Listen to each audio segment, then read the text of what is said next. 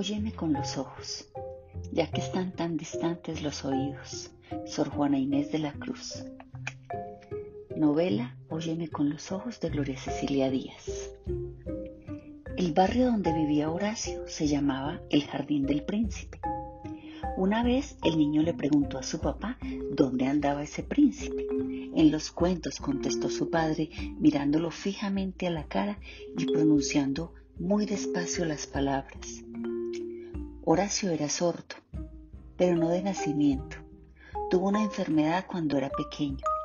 Los sonidos se fueron entonces de repente.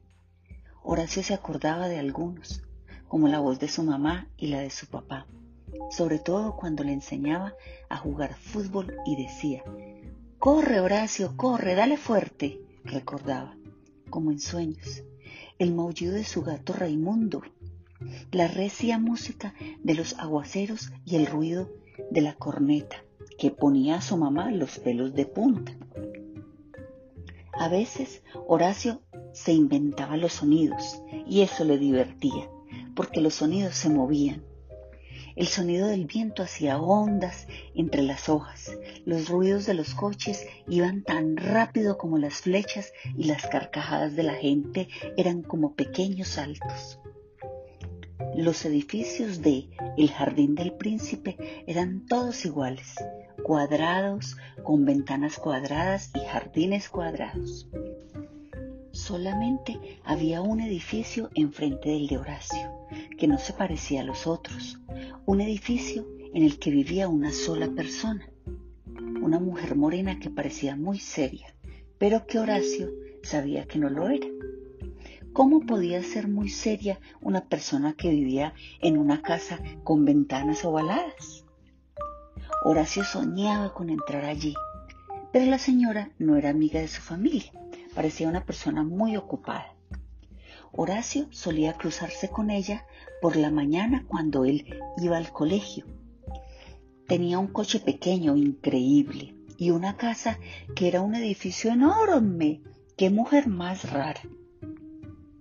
A menudo ella colgaba en las ventanas cosas que a Horacio le hacían sonreír. Una vez colgó en una ventana del segundo piso un móvil de pajaritos de latón y en otra ocasión en una del quinto piso un globo de los de antes, con canasta y todo. Horacio hablaba con sus padres y hermanos, Claudio y Vano, de todo cuanto veía, lo contaba con palabras o con el lenguaje de los signos. Claudio, su hermano mayor, le decía que esa casa estaba encantada y que su dueña terminaría convirtiéndolo en sapo por mirón. Por supuesto, Horacio no se lo creía. Todas las tardes, al volver del colegio, Horacio se paraba frente a la casa y la miraba de arriba abajo y de abajo arriba para ver si había algo nuevo en las ventanas. Sus hermanos se burlaban de su curiosidad y le decían que era una casa cualquiera. ¿Cómo puede ser una casa cualquiera? decía Horacio para sus adentros. ¿Son ciegos acaso?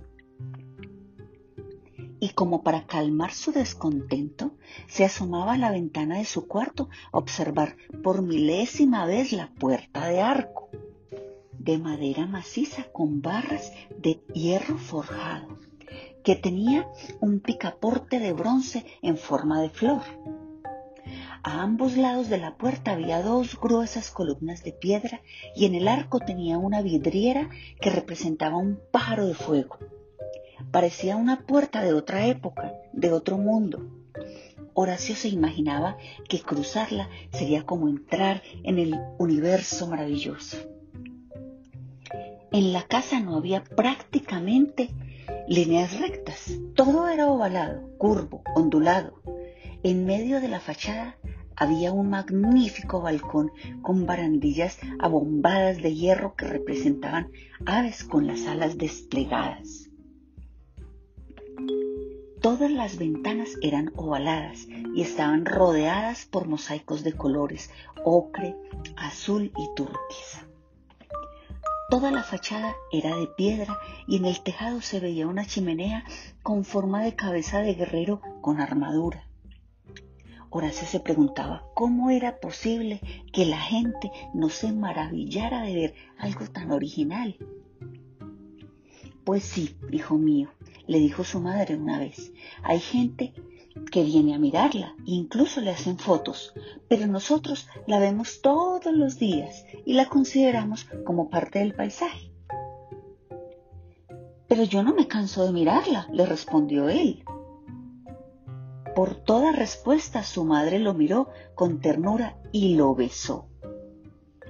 Desde que se había vuelto un mirón, Horacio descubría más y más detalles, no solo en la casa, sino también en todo lo que él tenía a su alrededor.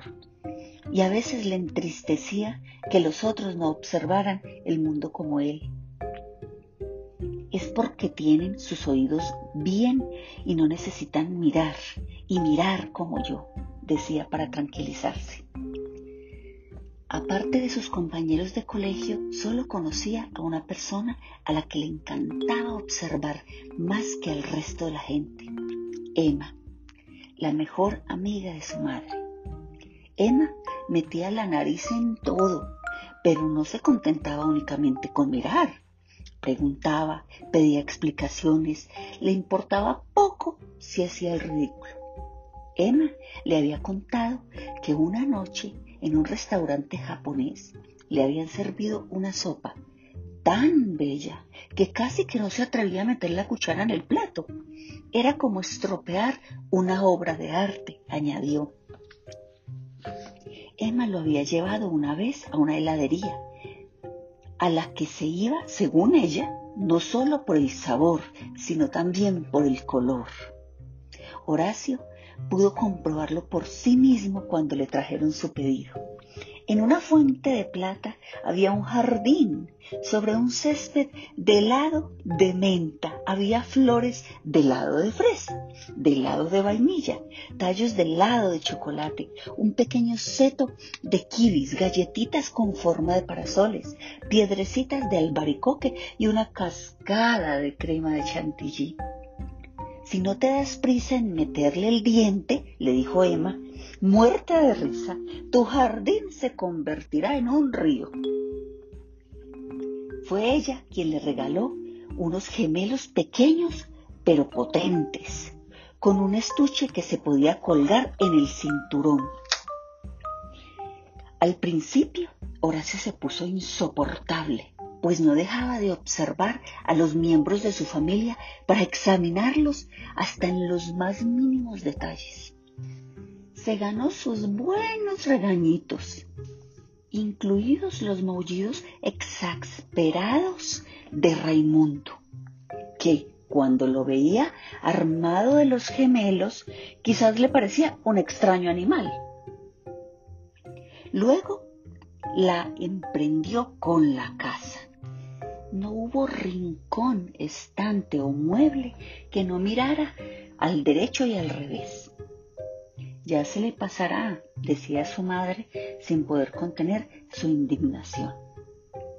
Hasta el día en que su padre lo sorprendió observando al vecindario y entonces sí que se armó un buen lío.